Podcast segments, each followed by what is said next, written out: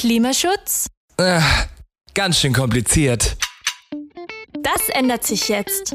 Wir widmen uns der größten Herausforderung unserer Zeit.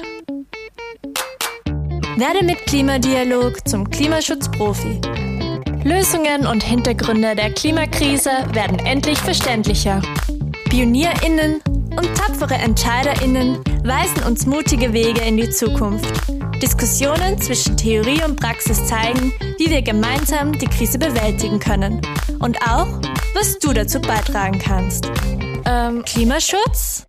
Das ist der Klimadialog. Der Podcast von Klimaaktiv. Willkommen bei der Klimadialog. Dieses Mal durfte ich ein Gespräch mit Klimaidol Bürgermeister Rainer Handelfinger führen. Seine Heimatgemeinde Obergrafendorf trägt viele Bezeichnungen, die sie für Klimaschutz auszeichnen. I5-Gemeinde, Klimabündnispartner, Fairtrade-Gemeinde und, und, und. Wir fragen ihn im Klimadialog, was ihn antreibt, Klimaschutz in seiner Gemeinde zu fördern, welche Schwierigkeiten er auf seinem Weg schon zu meistern hatte und auch welchen Rat er anderen Bürgermeisterinnen, aber auch Bürgerinnen geben kann. Beeindruckend war für mich seine fast unermüdlich wirkende Leidenschaft, mit der er über Klimaschutz spricht. Für uns ein wahres Klimaidol. Ich freue mich hier bei uns ähm, beim Klimaaktiv-Podcast der Klimadialog den Bürgermeister und auch Klimaidol, ganz klar, ähm, Rainer Handfinger begrüßen zu dürfen. Herzlich willkommen. Dankeschön, herzlich, äh, ja, willkommen auch von meiner Seite, danke. wir starten den Podcast immer so, dass wir eine kleine Fragerunde machen. Das ist, wir nennen das den Klimaaktiv-Fragebogen. Der Klimaaktiv-Fragebogen bitte Sie, den so kurz wie möglich zu beantworten, damit wir Sie einfach mal kennenlernen und Ihre Einstellung zum Klimaschutz auch besser kennenlernen können. Okay. Die erste Frage. Ich beschäftige mich mit der Klimakrise, weil es in der aktuellen Zeit äh, alternativlos ist. Klimakrise oder Klimawandel? Klimakrise. Warum? Wandel ist viel zu positiv formuliert. Ich glaube, wir haben Herausforderungen vor uns, die äh, ganz schön fordernd sein werden und ich glaube, Krise ist das richtige mhm. Vokabel. Besser machen könnten wir in unserer Gemeinde noch sehr, sehr vieles. ähm, als Gemeinde tun wir schon sehr viel. Äh, wir versuchen die Bevölkerung zu animieren, aber da ist noch viel Luft nach oben. Mein Klimaidol ist? Ähm, muss nicht die Politik sein. Ich finde den Johannes Gutmann eigentlich ein, ein großartiges Vorbild, ja, wie man wirtschaften kann, ja, ökologisch, nachhaltig. Wer ist es genau? Ähm, die Marke Sonnentor, mhm. Tees und so weiter, mit dem ist er bekannt geworden, berühmt geworden und ist nicht nur in der Nachhaltigkeit im ökologischen Sinne sehr aktiv, sondern auch im sozialen Sinne. Und das, glaube ich, diese zwei Punkte muss man ganz, ganz wichtigerweise verbinden. Ja, sehr spannend. Jetzt kommt eine bisschen eine lustigere Frage. Da haben letztes Mal unsere Gäste schon ein bisschen gekämpft. Nämlich, dürfte ich eine Plakatwand auf dem Stephansdom gestalten, würde darauf stehen. There is no planet B. Das klingt super. Dann kommen wir auch schon zu den allgemeinen Fragen und was mich besonders interessiert an Ihnen und ähm, auch wie Sie Klimaschutz in der Gemeinde durchsetzen. Ähm, warum würden Sie sagen, haben wir Sie hier als Klimaidol eingeladen? Ähm, das ist eine sehr berechtigte Frage. ähm, ich kann nur mutmaßen, dass es eventuell wegen dem einen oder anderen Projekt äh, ist, das wir umgesetzt haben und vielleicht bis zu Ihnen durchgedrungen ist und Sie daran Interesse gefunden haben, was in einer Gemeinde schon umgesetzt werden kann sich dann vielleicht informiert darüber und sich gedacht, den rufen wir an und schauen, ob er Zeit findet. Das stimmt. Was sind denn so die größten Erfolge, die Sie in den letzten Jahren machen konnten? Ähm, naja, wir haben sehr viele, angefangen hat es mit den Photovoltaikanlagen, da haben wir sehr vieles äh, gemacht. Ähm, dann haben wir sehr viele Energieeinsparungsmaßnahmen getroffen, gerade auch in den gemeindeeigenen Gebäuden. Da haben wir den Energieaufwand, der zum Heizen benötigt wird, in den Gemeindewohnungen mhm. äh, um, um, zwei Drittel reduziert und äh, haben Hackschnitzelheizwerke in der Gemeinde auch durch Private äh, unterstützt und gefördert, dass man das, das ähm, naja, also der wichtigste Gedanke war, dass wir alle Energie, die wir nicht benötigen, ist die beste Energie. Mhm. Das heißt, einmal Energieeinsparung war die oberste Prämisse und danach haben wir versucht zu evaluieren, welche Energieformen für die Energie, die wir benötigen, sind die äh, sinnvollsten. Und mhm. natürlich ist die äh, Wärmeversorgung im Hochtemperaturbereich jetzt über Hackschnitzel bei uns in der Region am sinnvollsten, weil wir durch den Anschluss von öffentlichen Gebäuden auch mit beeinflussen konnten, dass eben die Rohstoffe, die wir dort in den Hackschnitzelheizwerken verheizen, tatsächlich auch aus der Region kommen und nicht dann extra nochmal aus Rumänien mhm. beispielsweise importiert werden. Mhm. Und warum ist Ihnen das jetzt eigentlich so wichtig, dass Sie die Gemeinde klimafreundlich gestalten? Und was hat Sie da, was hat Sie dazu gebracht, das auch zu machen? Ähm, ja, da hat es mehrere Punkte gegeben. Ich bin äh, seit 2000 im Gemeinderat, bin dann 2007 Umweltgemeinderat mhm. und Ausschussvorsitzender vom Umwelt- und Finanzgemeinderat geworden und äh, habe dann schon versucht, ein bisschen Photovoltaikanlagen zu in der Gemeinde oder auf gemeindeeigenen Gebäuden äh, zu installieren. Das ist mir damals noch nicht so gelungen, weil ich die, die Abläufe noch nicht wirklich verstanden habe, wie mhm. man das dass man es rechtzeitig zu einem Budget, eine Photovoltaikanlage äh, schon die, die Angebote liegen haben muss, damit man weiß, wie viel man im Budget reservieren muss. Und äh, 2010 war es dann der Fall, dass ich Bürgermeister geworden bin und dann haben wir eben die Photovoltaikanlagen wirklich in die, in die Breite ausgerollt. Äh, das waren Bürgerbeteiligungsprojekte, die wir gemacht ja. haben, äh, Photovoltaik auf den Dächern und so hat sich das dann entwickelt, dass man äh, mit den Photovoltaikanlagen eigentlich nur den Startschuss gegeben hat und dann immer weitergegangen ist und weiter. geschaut hat, was geht noch, was geht noch. Und was hat Sie persönlich angetrieben, da was zu machen? Ähm, ja, was mich angetrieben hat, war eigentlich der Gedanke, dass wir schauen sollten, dass möglichst viel Geld unserer Bürgerinnen und Bürger in der Gemeinde oder in der Region bleibt. Und das ist mit fossilen Rohstoffen eben nicht der mhm. Fall. Ja, das haben wir mit der Fachhochschule Wieselburg damals ein Energiekonzept erstellt. Und da ist eben errechnet worden, dass unsere Bürgerinnen und Bürger pro Jahr für die häusliche Wärme. Also da ist noch kein Auto oder kein, keine Mobilität per se dabei. Nur für die häusliche Wärme an fossilen Rohstoffen 2,5 Millionen Euro mhm. pro Jahr ausgeben und die fließen natürlich zu einem Großteil äh, aus Österreich oder aus der Gemeinde haben wir auf jeden Fall, aber auch aus Österreich ab. Und dieses Geld in der Region zu halten, ist der eigentliche Ursprungsgedanke gewesen. Und gab es für Sie jetzt irgendwie eine Situation in Ihrem privaten im privaten Bereich. Warum ist Ihnen selber das so wichtig? Ich, mein Elternhaus war beheizt mit einer Ölheizung mhm. und ich habe mir jedes Mal über diese Ölheizung äh, geärgert und habe mir dann zwei, drei Jahre lang gedacht, so, das ist die allerletzte Ölrechnung, die ich bezahle. und äh, dann habe ich einen Schlussstrich gezogen. Wir, wir ja. bewohnen jetzt ein Passivhaus äh, mit einem Flächenkollektor, mit einer äh, mhm. Wohnraumlüftung und mit einer, mit einer Wärmepumpe, mit einer Photovoltaik am Dach, wo ich gedacht habe, das ist jetzt das Nonplusultra. Mittlerweile mit einigen Jahren Erfahrung würde ich äh, einige Dinge noch anders machen, aber das ja. war der private ausschlaggebende Grund, dass ich da ja, und ich verbrauche jetzt viel, viel weniger Energie und kann mit dem, was ich mir jetzt auch finanziell mhm. erspare an Energiekosten, von der Kreditrate einiges zahlen. Und äh, ja. Also es hat bei Ihnen auch einfach finanzielle Gründe, oder? Ja, privat auf jeden Fall. Ja. ja. Es war der Hausumbau von dem alten Gebäude natürlich ein, ein Thema, äh, Heizungsumstellung und so weiter und so fort. Und äh, aus dem heraus hat sich das dann natürlich das Interesse, Energie zu sparen und das besser zu machen, natürlich auch auf mein, mein, meine Gemeindearbeit übertragen. Sie haben mir vorher schon ein paar Maßnahmen angesprochen, die Sie in der Gemeinde gemacht haben im Klimaschutz. Ähm, was sind jetzt konkrete Maßnahmen, die Sie in den letzten Jahren äh, gemacht haben? Also ich habe ja schon gehört, Sie sind ähm, Teil der E5-Gemeinde. Jetzt fragt ihr euch wahrscheinlich, was ist überhaupt eine E5-Gemeinde? Beim E5-Programm sollen Gemeinden dabei unterstützt werden, so energieeffizient wie möglich zu werden. Und jetzt kommen wir von Klimaaktiv ins Spiel. Wir betreuen nämlich die Geschäftsstelle des E5-Programms und sind so auch auf Rainer Handelfinger als Gast und Klimaidol gestoßen. und auch beim Klimabündnis und so weiter. Können Sie mir da ein paar Sachen sagen, was Sie so machen? Ähm, ja, das sind sehr umfangreiche Geschichten. Ähm, für die Zuhörer, äh, Zuhörer vielleicht am verständlichsten ist es, wenn man äh, ein Zentrumsentwicklungskonzept macht, mhm. macht man das aus mehreren Gründen. Ein ganz wichtiger dabei ist natürlich auch die Einsparung von, von Energie oder CO2. Wie kann man durch die Zentrumsentwicklung CO2 einsparen? Das, Was ist Zentrumsentwicklung für die, ähm, die es gar nicht wissen? Da holen wir gleich ein bisschen weiter aus.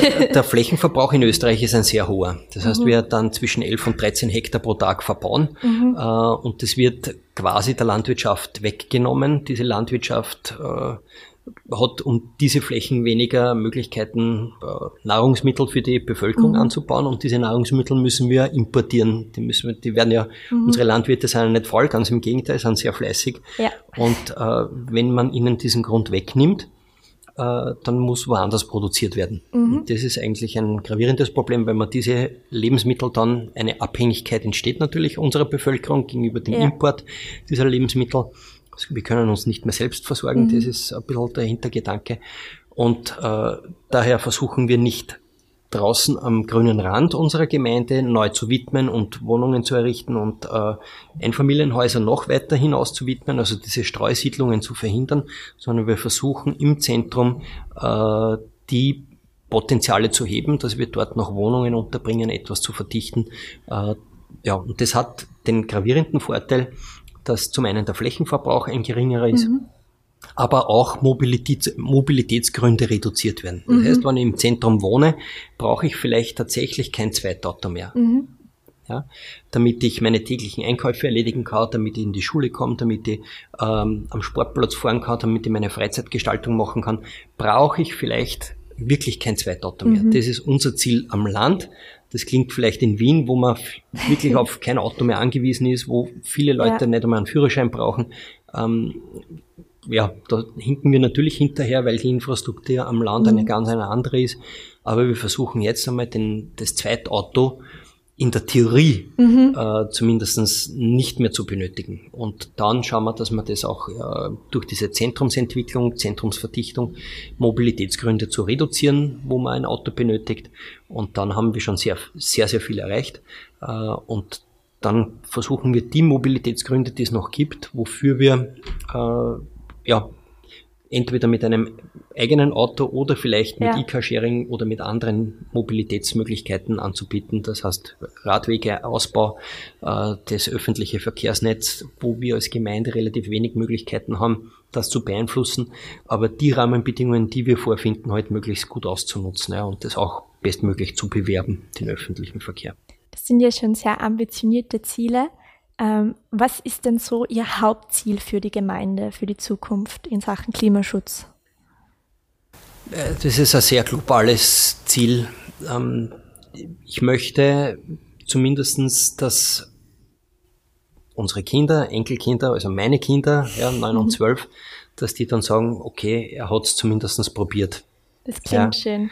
Und äh, das ist ein, ein, schwieriges, ein schwieriges Thema, weil die Maßnahmen, die wir jetzt setzen, wissen wir nicht, ob die Konsequenz, ob die Konsequenz mhm. daraus bedeutet, dass wir wirklich CO2 einsparen. Ob mhm. wir es wirklich richtig machen, sehen wir erst dann in, der, in fünf bis zehn Jahren. Mhm. Ja, und das ist, äh, wir glauben, dass wir es richtig machen, aber ob es wirklich so äh, korrekt ist, dass wir die richtigen Maßnahmen gesetzt haben, das sehen wir erst dann in, in einigen Jahren, wenn mhm. man es dann evaluieren kann kontrollieren kann, ob es tatsächlich äh, die richtigen Entscheidungen waren.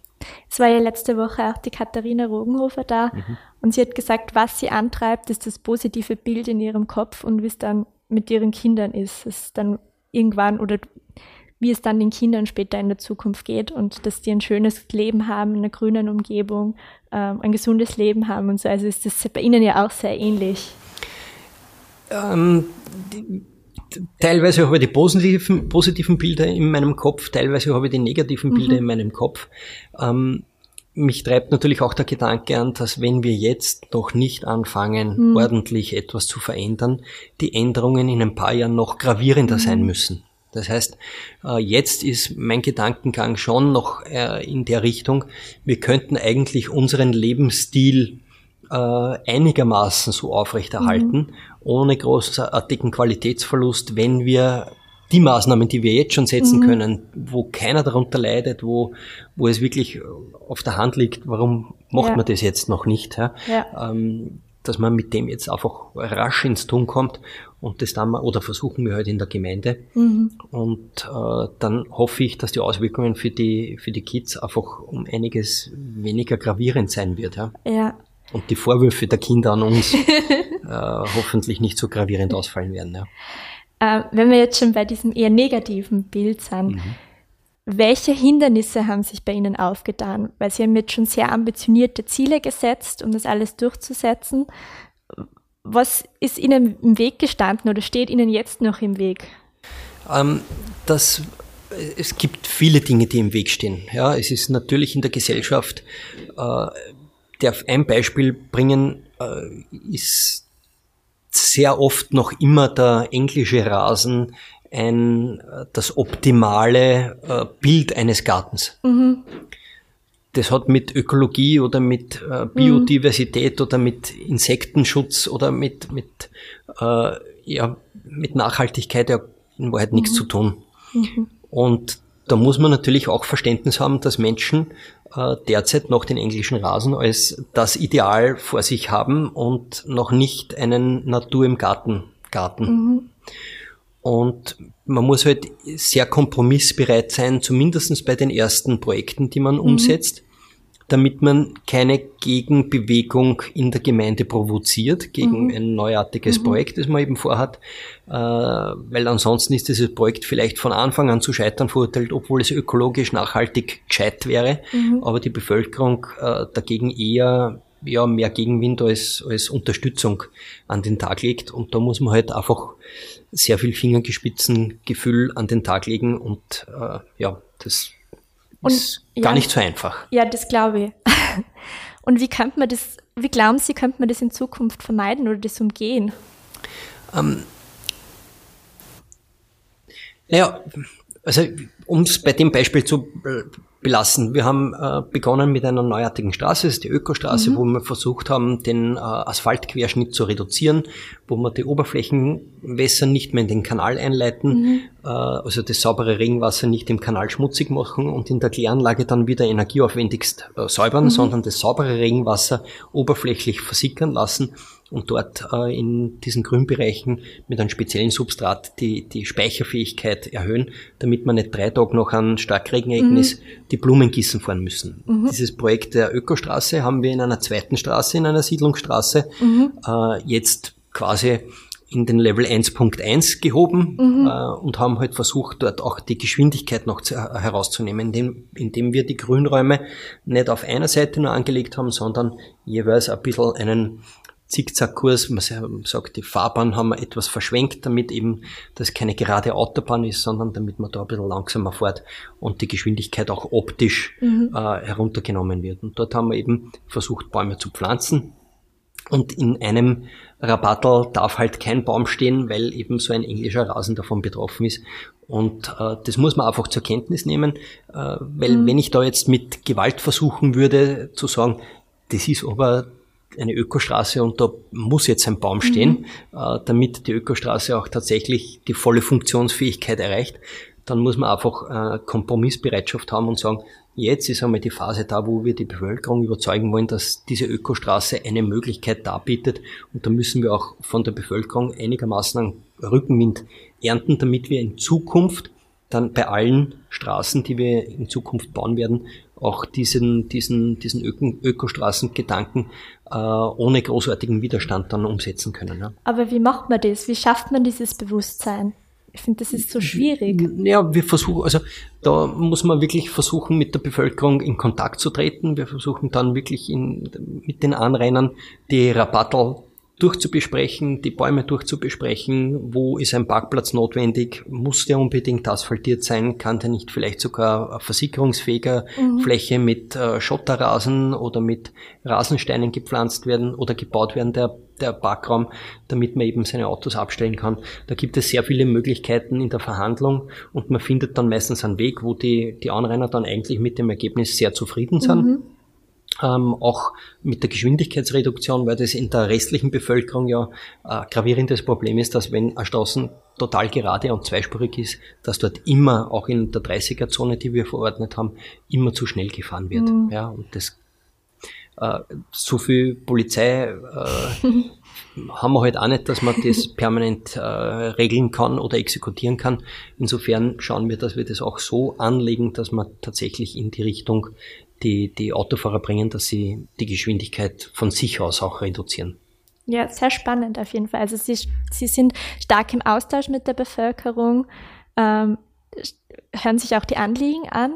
Kann man das vielleicht so zusammenfassen, was Ihre Strategie ist, um das irgendwie ähm, also wir hatten, den Anwohnern näher zu bringen? Ja, also die, die ähm, Bürgerbeteiligungsprojekte, die wir hatten, das war jetzt in den letzten fünf Jahren äh, teilweise etwas zu viel sogar für die Bevölkerung. Mhm. Äh, da haben wir von äh, Standortmarketing, das heißt, wir haben ein, neu, ein neues Logo entwickelt mhm. für die Marktgemeinde Obergrafendorf, ein Bewusstsein entwickelt, was wollen wir eigentlich sein? Mhm. Äh, wollen wir eine Arbeitsgemeinde sein, wo halt sehr viele Arbeitsplätze sind? Wollen wir eine Wohn- und Freizeitgemeinde sein? In welche Richtung wollen wir uns eigentlich entwickeln? Äh, was geben wir für, äh, was geben wir uns selbst für ein Selbstverständnis der Gemeinde? Und da war die Bevölkerung halt sehr stark integriert mit Bevölkerungsumfragen. Und dann sind wir in den nächsten Schritt gegangen, der Dorf- und Stadterneuerung. Und auch da haben wir sehr viel Bevölkerungseinbindung mhm. gehabt mit sehr vielen unterschiedlichen Arbeitsgruppen. Und äh, da muss man ganz einfach ein bisschen auch aufpassen, dass man nicht zu viel mhm. äh, macht, weil sonst verliert man dann äh, teilweise auch das Interesse, mhm. wenn man eigentlich will die Bevölkerung die Ideen und die Wünsche abgeben, jetzt sage ich es einmal so mhm. äh, salopp, möchte dann ein paar bleiben mit an Bord und wollen bis zum Schluss das Projekt begleiten. Und einige sagen, ich habe meine Wünsche und meine Interessen abgegeben und die Gemeinde sollte mhm. es dann möglichst umsetzen. Also da muss man aufpassen, dass man den richtigen Mix findet, dass die Bevölkerung mit an Bord bleibt bei diesen Bevölkerungsprozessen, äh, ja, dass man eben die nicht äh, überfordert mit zu vielen Terminen. Ja, also nicht inhaltlich Sinn, überfordert, sondern ja. nicht zu viele Termine dann macht er mit der Bevölkerung. Ja. Und jetzt ähm, stellen Sie sich mal vor, Sie sind jetzt neuer Bürgermeister in Obergrafendorf und das ganze Spiel beginnt von vorne. welche Tipps könnt, würden Sie ihnen geben? Beziehungsweise welche Tipps würden Sie Bürgermeistern und Bürgermeisterinnen geben, die jetzt am Anfang stehen von dieser Klimaschutzreise? Ähm, mit einfachen Projekten, die eine Win-Win-Situation sind, äh, zu beginnen. Mhm. Jetzt sage ich, eine, eine Bienenwiese mhm. ist ein, ein sehr schönes Win-Win-Projekt. Ja. Mhm. Das heißt, ich investiere vielleicht sogar ein bisschen in den Samen, in den Blumensamen. Äh, die Bevölkerung freut sich über die schöne Blumenwiese mein Bauhof braucht weniger Arbeitsstunden leisten, weil sie dort nicht so oft Rasen mähen müssen. Mhm. Äh, der Traktor braucht weniger Betriebsstunden. Also es ist eigentlich eine Win-Win-Situation für die Insekten, für die Natur, für die Bevölkerung und für mich als, als Bürgermeister beziehungsweise für den Bauhof, dass wir weniger Ausgaben dann im Endeffekt haben. Das ist so eine ganz einfache Geschichte, mhm. wo jeder nachvollziehen kann, okay, das ist jetzt nicht schwer, dass ja. man im, Garten, äh, im, im Park, in einer Parkanlage da eine Blumenwiese macht.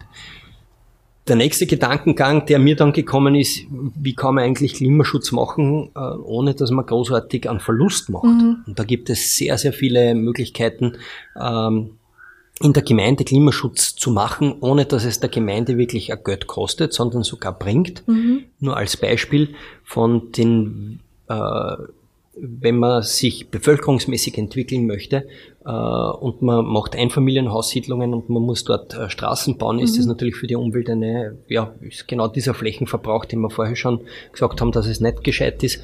Da ja. könnte man natürlich auch rechnen, wie viel kostet einer Gemeinde eine äh, Siedlungsstraße, wie viel mhm. kostet mir auch der Kanal, den ich dort verlegen muss, wie viel kostet mir die Wasserversorgung, die ich dort legen muss. Äh, wäre es nicht ökologisch gescheiter, und auch ökonomisch, also wirtschaftlich gescheiter, wenn ich ein Projekt unterstütze direkt in der Gemeinde. Das heißt nicht um 300.000 Euro eine neue Straße zu bauen, mhm. sondern vielleicht die Abrisskosten oder die Sanierungskosten zu unterstützen mitten im Zentrum und mir noch ein Geld zu ersparen und danach vielleicht sogar etwas mehr Ertragsanteile bekomme, als ich in dieser Wohnstraße durch neue Gemeindebürger schaffen würde. Also wenn man es zusammenfasst, wäre es mit kleinen Projekten anfangen und zu schauen, dass man die Häuser ins Zentrum bringt.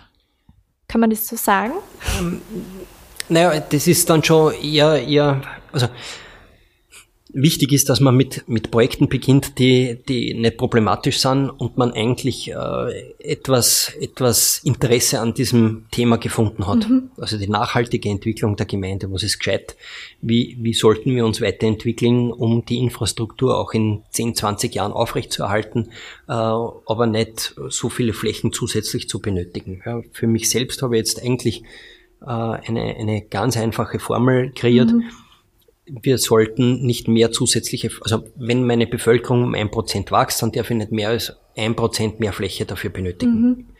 Und äh, vielleicht sogar weniger Fläche zu verbrauchen. Das wäre eigentlich äh, das Interesse. Das versuchen wir, indem wir alte Gebäude, Industriebrachen, mhm. wo wir eine jetzt äh, entziegeln, wo zwischen den Gebäuden beispielsweise dann äh, Grünfläche kommt, äh, sogar die versiegelte Fläche zu reduzieren. Aber das ist, das ist dann schon viel zu komplex. Also eigentlich einmal mit den einfachsten Dingen einsteigen. Äh, wie schaffen wir es, dass man die Wertschöpfung in der Region haltet? Mit der Fragestellung, wenn man sich mit der beschäftigt, hat man schon sehr viel äh, in die richtige Richtung zu denken begonnen. Mhm. Und wir haben jetzt mit dieser Beantwortung der Frage natürlich alle Bürgermeister und Bürger, Bürgermeisterinnen schon an Bord. Wie schafft man es, dass man die Bevölkerung auch an Bord kriegt bei den Vorhaben? Wir haben vorher schon drüber geredet. Sie haben auch von Bürgerbeteiligung und so gesprochen. Wie ist Ihnen das gelungen? Ähm, naja, das ist, weil ich der Bevölkerung ja damit hoffentlich nicht auf den Nerv gehe. Mhm. Ja, also das ist immer, man möchte ja als Bürgermeister immer wiedergewählt werden, zumindestens mhm. äh, Jetzt macht es gerade einen Spaß, Bürgermeister zu sein und äh, Dinge umzusetzen oder in die Realität zu bringen, äh, wo wir überzeugt sind, dass es das Richtige ist. Ja. Und wenn man davon überzeugt ist, äh, dann hat man ein Engagement und kann das auch argumentieren. Mhm. Ja, bin froh, dass wir sehr viele, sehr viel Kopfarbeit investiert haben in unser Verkehrsentwicklungskonzept, auch in das Energiekonzept, mhm. äh, in das Zentrumsentwicklungskonzept, welche Siedlungsstrukturen sind vernünftig, wie sollten wir äh, für die Zukunft planen, ähm, dass wir ganz einfach sehr viel Know-how uns angeeignet haben, wie, wie können wir Obergrafendorf äh, weiterentwickeln und nach vorne bringen. Und mit dieser Freude, die man dann vielleicht vermitteln kann, und auch mit den Argumenten, die man findet, kann man auch, weil es dann, wenn jemand Befürchtungen hat, dass jetzt in seiner Straße beispielsweise mehr Verkehr entsteht, dann ist das ein sehr tief sitzendes äh, Angstgefühl, ja. das man mit Argumenten sehr schwer äh, mhm. ja, entkräften kann. Mhm.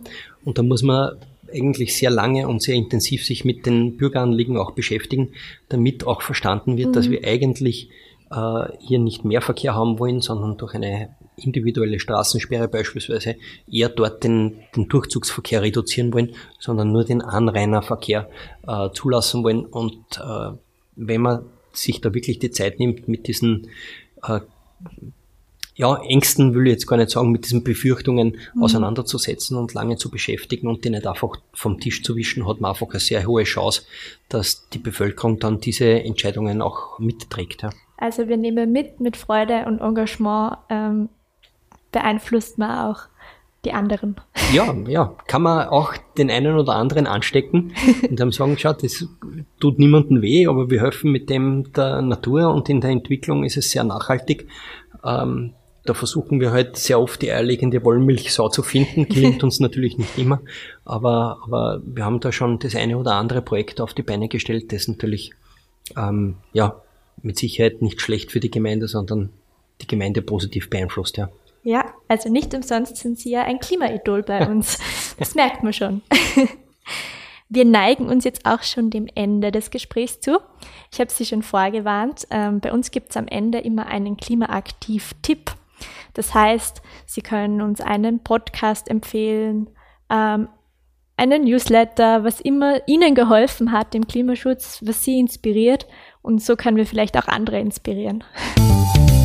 Der Klimaaktiv-Tipp.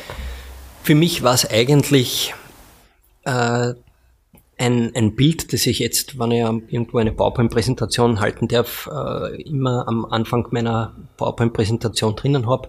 Das sind drei wunderschöne Gebäude. Mhm. Das ist zum einen der Burj Khalifa in, in Dubai, mhm. äh, zum zweiten in St. Petersburg das höchste Gebäude Europas, nämlich die Gazprom-Zentrale und aus meiner Sicht ein wunderschönes Gebäude ist die ADNOC-Zentrale, das ist die Abu Dhabi National mhm. Oil Company. Mhm. Und diese Gebäude unterstützen wir äh, auch aus, ja, mit dem, was wir an fossilen Rohstoffen mhm. in unserer Gemeinde verbrauchen.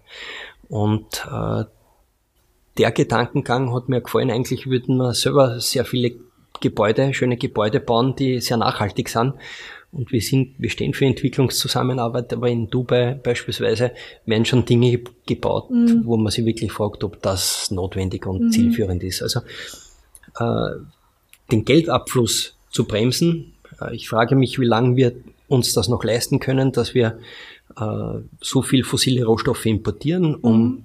12 Milliarden Euro pro Jahr mhm. ähm, und äh, für andere Dinge kein Geld über haben. Also in Wahrheit sollten wir uns fragen, wie lange wollen wir uns das oder können wir uns das noch, das noch leisten und sollten wir nicht eher äh, das Geld hier verwerten oder das Geld hier in der Region behalten, hier die Rohstoffe zu nutzen. Ähm, wir haben sehr viele Möglichkeiten, das noch auszuschöpfen. Mhm, auf alle Fälle sehr interessantes Bild. und jetzt kommen wir auch schon zur Abschlussfrage. Die Katharina Rogenhofer und der Florian Schlederer waren ja letzte Woche schon bei uns. Und ähm, die haben eine Frage für Sie vorbereitet. Nämlich, was könnte Sie dazu bewegen, an einer Klimademo teilzunehmen?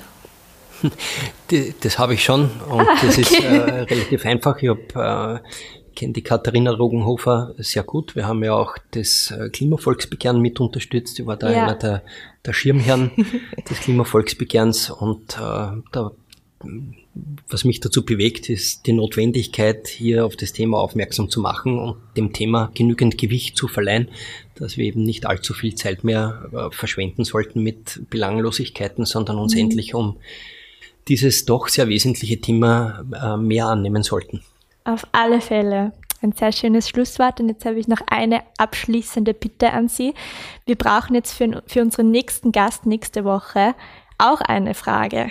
Also in zwei Wochen. Mhm.